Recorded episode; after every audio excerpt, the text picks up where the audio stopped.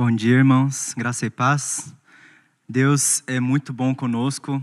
A gente pode se alegrar porque a gente ainda tem oportunidade de cultuá-lo, porque Ele sempre é, tem um caminho livre para que a gente tenha acesso à palavra dele, a gente tenha acesso ao relacionamento com Ele e a gente pode também adorá-lo como nós fomos feitos para fazer. Deus é muito bom. Eu quando eu era pequeno, eu não lembro quantos anos eu tinha, eu acho que eu era adolescente porque eu estava aprendendo filosofia. E uma vez um amigo me perguntou se eu conhecia a, eu não lembro como ele chamou aquilo, mas alguma coisa sobre a bolacha água e sal. A bolacha água e sal todo mundo conhece, né? Todo mundo sempre come bolacha água e sal, normal. É, mas tem uma incoerência quando a gente tenta fazer uma lógica um pouco forçada sobre a bolacha água e sal. E eu queria tentar falar um pouquinho sobre isso para a gente começar hoje. A bolacha, água e sal, é feita de água e sal. O mar é feito de água e sal. Então, o mar é uma grande bolacha. Faz sentido, não faz? Parece fazer muito sentido essas coisas. Quando eu era pequeno, eu não sabia explicar por quê. Aí eu cresci um pouquinho mais, na verdade, é, foi alguns meses depois, eu descobri que aquilo chamava falso silogismo. Silogismo é um, um artifício de lógica que Aristóteles inventou. Basicamente, é uma forma de a gente provar coisas que são verdades. Mas quando alguém faz isso de forma falsa, tenta provar uma verdade, a gente consegue ver qual que é o erro, né? A bolacha de água e sal não é feita de água e sal, nem o mar também. E a gente não pode dizer que uma coisa é outra, porque todas as frases estão erradas nesse meio. E é exatamente esse é, é, é, é, o ponto que eu gostaria de que a gente lembrasse disso mais para frente. Quando a gente erra nas nossas presunções, a gente erra também nas nossas conclusões. É, mais diferente da bolacha água e sal, que ela não é feita só de água e sal, porque senão ela não alimentaria. Inclusive, eu, eu, eu tentei descobrir por que, que ela chamava assim. Vi várias explicações. Uma delas me chamou a atenção que água e sal é o que é, é o básico para a gente matar a fome, né? Então, chamar isso de básico, né? Se a gente, a gente consegue viver de água e sal por 40, 40 dias? Sem comer, só vivendo de água e sais, né? Os sais que tem na água, sais minerais, né? Então, ele é o suficiente para matar a nossa fome. Por isso que a bolacha de água e sal, que é feita de farinha, água e sal, hoje tem muito mais outras coisas, ela mata a nossa fome. Ela mata a fome, mas ela não alimenta. Mesmo só comendo bolacha de água e sal, alguém vai morrer, por mais que não sinta a barriga roncar. O que realmente alimenta é o que a gente viu seis semanas atrás sobre o pão da vida, na primeira mensagem da nossa série. O pão da vida que é Jesus Cristo verdadeiramente nos alimenta. E hoje é a última mensagem dessa série, falaremos sobre a videira, os ramos e os frutos. O que Jesus nos ensina na mensagem de hoje, nessa palavra, é que quem permanece nele tem a seiva que alimenta e produz muito fruto. A gente vai entrar nisso mais para frente. Mas primeiro eu gostaria de fazer uma recapitulação de toda a nossa jornada até aqui. A gente tem esse tema, essa sequência de mensagens que a gente chamou de Jesus por Ele mesmo. Essa autoapresentação de Jesus que está semelhando-se à revelação de Deus no Antigo Testamento, dizendo: Eu sou. A gente viu Jesus dizer eu sou de seis formas até agora e hoje é a sétima. E, parecido com a forma da semana passada, o caminho, a verdade e a vida, essa também foi feita na mesma conversa de Jesus com seus discípulos, no que a gente lembra-se a última ceia. É bem conhecida, né? Isso aconteceu na quinta-feira da semana da última semana de Jesus antes da, da cruz e da ressurreição, a quinta-feira da semana da paixão, da semana que a gente comemora na Semana Santa. E essa última ceia foi intensa, o João ele dedica alguns capítulos do seu evangelho só nesse momento ao redor dessa mesa, só nessas últimas instruções, nesses últimos desejos de Jesus para com seus discípulos, esse cuidado, esse carinho e esse carinho que João quis transparecer, dedicando tantos detalhes que para a gente podemos meditar hoje. Que alegria! É, a gente viu o capítulo 14 na semana passada e ainda hoje o capítulo 15, mas essa conversa continua no capítulo 16 e no 17 também. Depois, ainda na mesma noite, o, o evangelho continua. Eu vou ler então o texto de hoje, tá, na versão NVI, os versículos 1 a 8 do Evangelho de João, capítulo 15. Está escrito o seguinte: Eu sou a videira verdadeira, e meu pai é o agricultor. Todo ramo que estando nele e não dá fruto, ele corta. E todo que dá fruto, é, ele poda, para que dê mais fruto ainda. Vocês já estão limpos pela palavra que tenho falado. Permaneçam em mim e eu permanecerei em vocês. Nenhum ramo pode dar fruto por si mesmo se não permanecer na videira. Vocês também não podem dar fruto se não permanecerem em mim.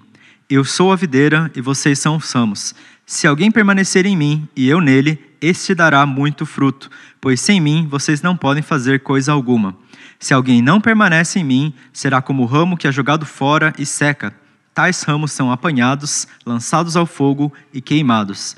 Se permanecerem em mim e as minhas palavras permanecerem em vocês, pedirão o que quiserem e será concedido. O meu Pai é glorificado pelo fato de vocês darem muito fruto, e assim vocês serão meus discípulos.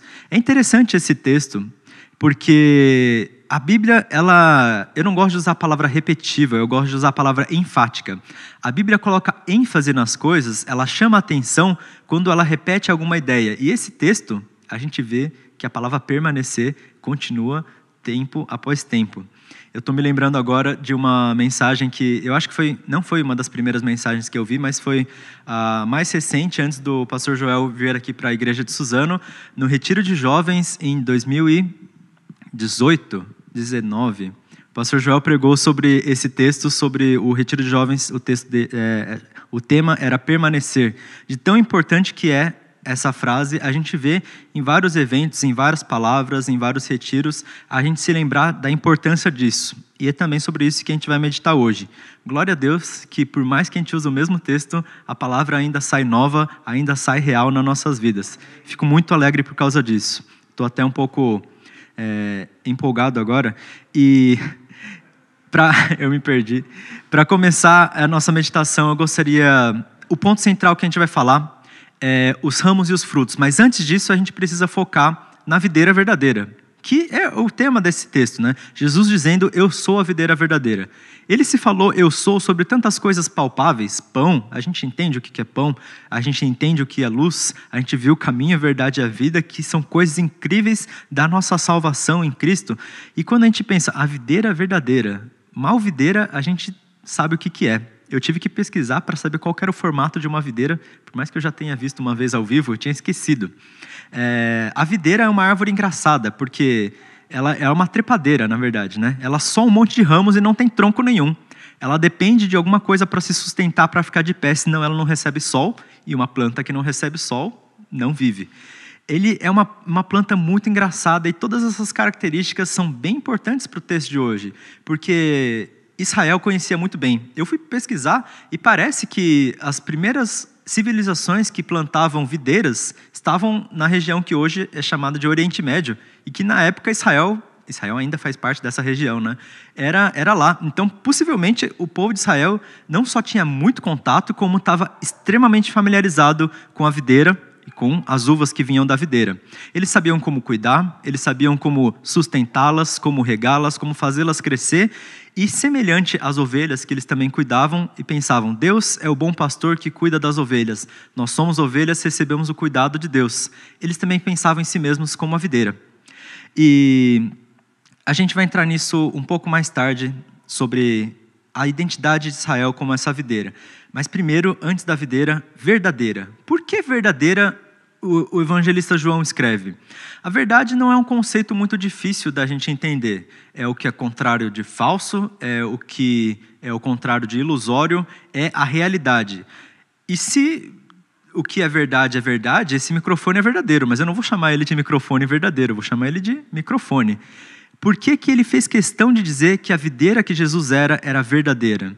Normalmente, quando alguém faz uma ênfase assim, é porque ele quer falar o contrário sobre outra coisa. Ele quer diferenciar a videira de Jesus, que é verdadeira, de alguma videira que era ilusória. E isso eu, me, eu comparo bastante a uma frase que a gente pensa: é bom demais para ser verdade. Quando a gente vê é, alguma coisa que é aparentemente muito boa e difícil de acreditar, porque tem muita propaganda, mas pouca solidez. Ultimamente, porque as coisas estão restritas, muitas das compras que a gente faz tem que ser online. Eu fui comprar um, uma cortina e não dava para ir na loja. Eu tive que comprar a cortina online, mas eu não sabia se a cortina era boa ou se ela era ruim, porque eu não podia vê-la na minha frente. Ela era na minha tela ilusória. A gente não entende muito bem quando alguma coisa é só propaganda, pode ser não só compras, mas um negócio que a gente se envolve, a gente não sabe a princípio se vai dar certo ou se vai dar errado, a gente tem que confiar. A gente tem um emprego novo às vezes, a gente é, inicia algum relacionamento. Todas essas coisas em comum tem que, se a gente não se relacionar, se a gente não conhecer, a gente não sabe se é real aquilo que a gente ouviu falar apenas. Se a gente só acreditar e não for verdade, a gente vai encontrar-se com frustração. E para Israel, que se sentia a videira plantada por Deus, é isso que aconteceu. No versículo 8 do Salmo 80 está escrito o seguinte: Do Egito trouxeste uma videira, expulsaste as nações e a plantaste.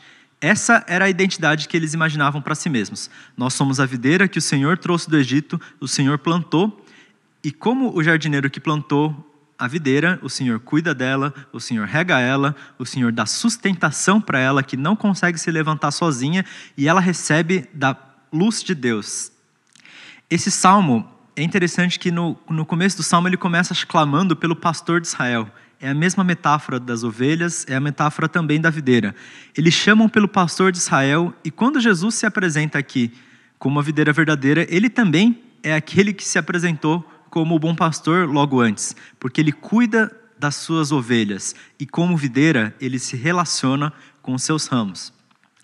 Esse salmo continua dizendo o seguinte, no versículo 17 a 19: Repouse a tua mão sobre aquele que puseste a tua mão direita, o filho do homem que para ti fizeste crescer.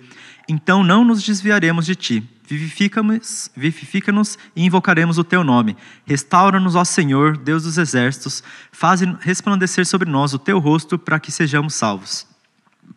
O povo pedia que o Senhor repousasse a mão sobre eles, sobre a figura central da nação, o filho do homem, que poderia representar toda a nação, que representava o governante dessa nação, aquele que Jesus se chamou como filho do homem, ele estava se colocando nesse lugar. Não mais a nação definia o povo, não mais os antepassados. Israel era o nome de um dos antepassados que gerou essa nação.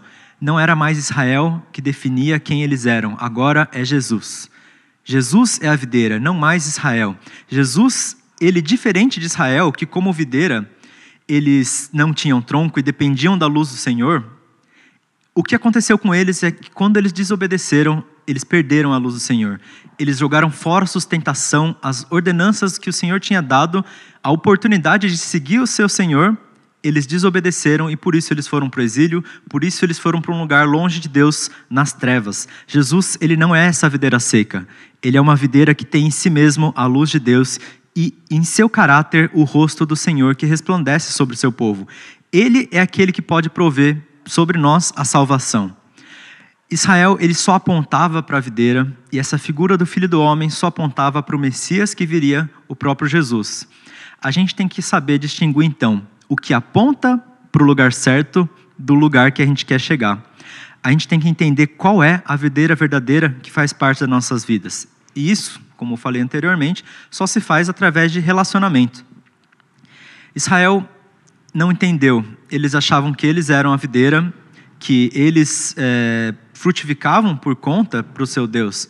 Mas quando faltou-lhes coisas, eles se encontraram com frustração. Israel não é a videira verdadeira.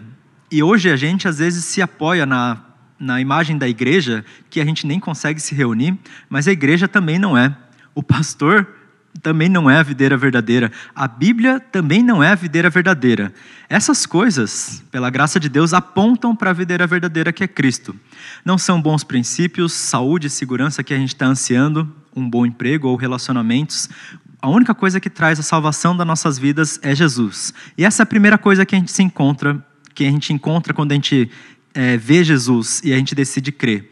Isso é a vida eterna, esse é o primeiro passo a gente se encontra com a videira verdadeira. Mas o foco desse texto são os ramos e são a frutificação.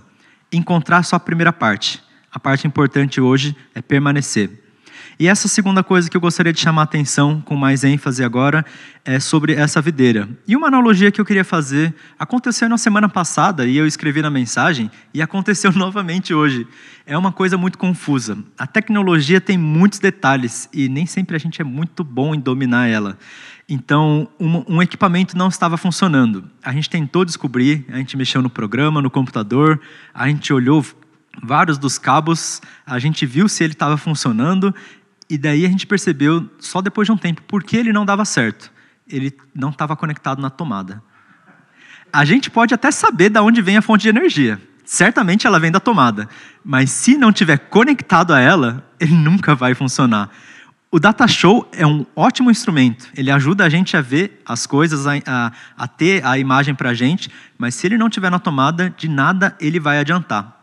Todas as coisas que são boas e não deixam de são, ser, serem boas só funcionam se elas estiverem conectadas na fonte dessas coisas boas, naquela fonte que pode providenciar essa energia. Então, voltando para o texto de hoje, a gente vê nos, nos versículos 3 em diante: Vocês já estão limpos pela palavra que eu tenho falado. Permaneçam em mim e eu permanecerei em vocês. Nenhum ramo pode dar fruto por si mesmo se não permanecer na videira vocês também não podem dar frutos se não permanecerem em mim. Se alguém não permanecer em mim, será jogado fora como ramo que é jogado fora e seca. Tais ramos são apanhados e lançados ao fogo e queimados. Essa palavra permanecer, que tantas vezes a gente ouve continuamente ser falada, indica continuidade, não é um por enquanto. Não é enquanto vocês estiverem permanecendo vai dar certo. Tem que ser constância, é ligação. É como se eu pegasse a tomada e colocasse uma cola lá para não sair mais. E o tempo todo o dispositivo vai ter energia. Não vai depender de quando ele está conectado. Ele precisa estar conectado ao que Jesus disse. E só por ele estar tá conectado, por conta própria, ele vai funcionar. Eu não preciso girar uma manivela, eu não preciso fazer uma força extra para fazer um equipamento dar certo. Porque ele tem energia por conta própria, por natureza, ele vai frutificar. E essa é a nossa vida diante do Senhor. A gente viu no versículo 3, que a gente acabou de ler, que a gente já é limpo pela palavra de Deus, que pela palavra de Jesus. Essa palavra que nos limpa do pecado é o evangelho de João que repete vez após vez: quem crê tem a vida eterna. Esse é o primeiro passo, é se encontrar com a videira verdadeira.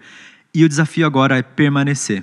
A gente se encontra com ela e agora a gente tem que fazer um passo adiante no versículo 31 e 32 do capítulo 8 do Evangelho de João, ainda, está escrito: Disse Jesus aos judeus que haviam crido nele, os que já eram crentes: Se vocês permanecerem firmes na minha palavra, verdadeiramente serão meus discípulos, conhecerão a verdade e a verdade os libertará. Essa verdade que nos liberta, liberta de todos esses pensamentos, de todas as videiras que a gente achava serem corretas, porém não são salvação só temos se a gente permanecer na palavra e permanecer nessa palavra é praticá-la. Eu queria fazer uma outra analogia, porque eu gosto muito de fazer comparações. Uma planta, quando ela está ligada ao solo pelas raízes, ela suga água e sais, que nem uma bolacha ilusória. Mas as águas, a água e sais não é só o que a planta precisa para viver. Se fosse só água e sal que a gente desse para a planta, e a gente tirasse o oxigênio, a gente tirasse a luz que ilumina ela, ela certamente iria morrer, não importa quanto água você desse para essa planta. Essa água e sais que a planta suga, a, na aula de biologia da escola eu aprendi que chama seiva bruta. A seiva bruta ela contém as coisas que podem né, da, da sustentação para essa planta, que podem fazê-la durar por mais algum tempo, mas elas não são a parte mais importante. Ela também tem uma outra coisa, que é a seiva elaborada. Se para um cristão a seiva bruta é o que limpa dos nossos pecados é a salvação, a vida eterna, a seiva elaborada é o permanecer. A seiva elaborada, a seiva que alimenta a planta verdadeiramente, é um líquido que contém os nutrientes que a planta precisa para crescer e para frutificar. Se você pegar um galinho de alguma planta e quebrar, não faça isso, por favor, mas vai sair um líquido branco. Esse líquido é a seiva elaborada. Ele contém os açúcares que uma planta precisa para gerar frutos. E quanto mais açúcares tem nessa, nesse líquido, mais doces os frutos vão ficar. Existem muitas técnicas na, na agricultura que tentam aumentar a eficiência desse, dessa transferência desse líquido para a gente ter frutas mais doces. Por isso que algumas laranjas são mais azedas e outras laranjas são mais doces, porque umas delas receberam mais seiva da planta e outras menos. Quanto menos seiva recebe, por mais água que você colocar lá, só vai gerar uma, uma, uma fruta grande e azeda. Ela não vai servir de muita coisa se ela não receber da seiva que alimenta. Para um cristão, a seiva que alimenta é obediência às palavras que o Senhor disse. A gente ouviu as palavras, isso nos levou a, a crer e a sermos salvos, mas a gente precisa obedecer às palavras do Senhor. A gente precisa colocar em prática o que o Senhor nos disse. Porque no versículo 8 do capítulo 15 está escrito: O meu Pai, de Jesus e o nosso, é glorificado pelo fato de darem muito fruto, e assim vocês serão meus discípulos. Ser discípulo do Senhor não significa crer nele, significa dar muito fruto, significa praticar o que ele falou. Se a gente, como cristão, somos discípulos de Cristo, precisamos colocar em prática. Não adianta só ouvir falar, a gente tem que viver. E um exemplo na Bíblia que acontece, no caso não é um exemplo muito bom, é a história de Sansão. Sansão foi escolhido por Deus para libertar o povo de Israel e pelo Senhor foi dado a ele força sobre-humana. Mais do que qualquer outra pessoa, ele conseguia exercer força por conta própria, ele poderia vencer exércitos, porque não era alguma coisa que vinha dos seus músculos, era alguma coisa que vinha do Espírito do Senhor. E como Nazireu, que era uma consagração especial para Deus, ele não podia cortar cabelo e ele não podia tomar vinho. Ele não podia tomar o vinho, o fruto da videira, mas ainda assim ele ficou bêbado de confiança em coisas que não eram o Senhor ele ficou bêbado na sua própria força, que ele achava ser dele, ele ficou bêbado nos seus próprios gostos, que não agradavam a Deus, e ele perdeu o contato com a fonte da sua força, que na verdade era o Espírito do Senhor. Quando um ramo é cortado fora, ele não mais frutifica, e a força dele, de igual modo, foi embora. Se você não praticar na direção certa, por mais que nós somos escolhidos pelo Senhor, não é uma ameaça vã, é simplesmente consequência das nossas ações, seremos queimados no fogo, porque agora já fazemos parte dessa árvore. E como parte da árvore de Cristo, como parte da videira, como corpo de Cristo, nosso dever é frutificar. É uma escolha nossa, mas é uma responsabilidade nossa em cima disso. Como cristãos, eu queria diferenciar e perguntar o que nós temos sido e o que nós podemos ser. Nós somos cristãos água e sal, que só vive do primeiro encontro com Jesus, só escuta e não pratica, será que a gente está fora da vontade de Deus? Será que a gente dá fruto que é azedo? Será que a gente nem mesmo dá fruto? Ou será que a gente é cristão que tem seiva que alimenta? Será que a gente é ligado a Jesus? Será que a gente tem conseguido amar e servir os nossos irmãos e estender esse amor adiante para falar do Evangelho e assim dar muito fruto que glorifica o nosso Deus? Vamos pensar como está a nossa vida. Será que a gente está só confortado com as nossas circunstâncias, que às vezes a gente acha que está limitando? A gente é, é, é ramos, a gente precisa de uma sustentação, e porque o espaço que a gente está está apertado, a pandemia nos deixa apertados em casa, às vezes dá vontade de largar da videira e não frutificar. E o meu desafio aqui, o desafio que a palavra nos incentiva hoje, é a gente ir contrário a isso se fortalecer na videira, porque é tudo que a gente precisa para trazer frutos. Não são circunstâncias, mas a palavra do Senhor e praticá-la. Quem permanece recebe desses nutrientes. Não adianta servir a Deus se a gente não estiver ligado a Ele. Eu posso tentar pregar mil vezes e ter uma oratória incrível. Se eu não estiver recebendo do Espírito de Deus, todas essas palavras vão ser vãs. Tudo que qualquer um fizer em nome de Deus precisa ser com a vontade de Deus senão vai ser que nem um data show fora da tomada, ou que nem um Sansão sem o Espírito do Senhor. Jesus diz tudo isso para apontar para uma só coisa, e ele diz no versículo 12: O meu mandamento é este, apenas este: amem-se uns aos outros como eu os amei. Todas as outras coisas que a gente vê, todos os outros mandamentos na Bíblia, todas as outras orientações partem disso, precisam conter isso, o amor de Deus que passa pela, por, por esses ramos, por essa seiva para nós. Nós recebemos desse amor de Deus e não é para ficar na gente, é para continuar e gerar frutos, frutos que é, a gente pode ver na vida uns dos outros. Então vamos retomar. A gente precisa reconhecer a videira verdadeira. E eu pergunto: onde você tem depositado suas forças? De onde você tem tirado suas forças? Em alguma videira ilusória? ou na videira que é Jesus Cristo. A gente tem depositado nossa esperança em coisas que não nos geram, é, que nos frustram, que não nos geram realidade, ou em Jesus que é a verdadeira salvação. A gente tem que permanecer conectado para receber a seiva e assim produzir frutos. Eu pergunto, o que você tem produzido vale a pena? O que você tem produzido é amor? Os frutos dos seus lábios são doces ou eles são azedos? As suas ações são doces ou elas são azedas? O que a gente tem feito revela de verdade o nosso Deus? E se não, a gente precisa se apegar mais firmemente à palavra dele e praticá-la. É oração e leitura da palavra. São duas coisas muito simples, não é difícil da gente entender.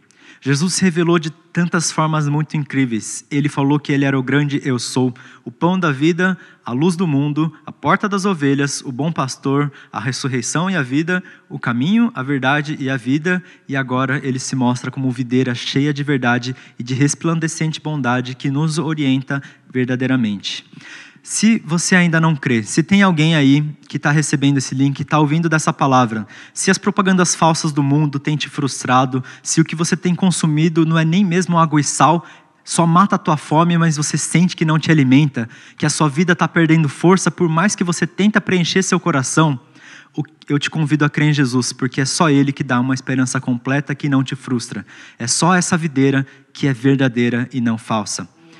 E se você crê, eu também te convido, permaneça em Jesus, receba dessa seiva que alimenta e frutifique muito no amor de Deus. Vamos orar? Senhor Jesus, só o Senhor é Deus, só o Senhor é bom. Por favor, estende, meu Pai, a teu rosto, a tua luz sobre nós, para que a gente frutifique mais, que a gente possa se prender com força, permanecendo constantemente, meu Pai, na videira verdadeira que é Jesus Cristo. Que a gente possa frutificar não de palavras vãs, mas de palavras amigáveis, de palavras cheias de amor, que estendem bondade, que são doces ao paladar, meu Pai. Que a gente possa demonstrar isso em qualquer ambiente que a gente está, com os irmãos da fé e também com aqueles que ainda podem vir a crer na Tua palavra. Por favor, se demonstre a videira verdadeira nessas vidas, meu Pai.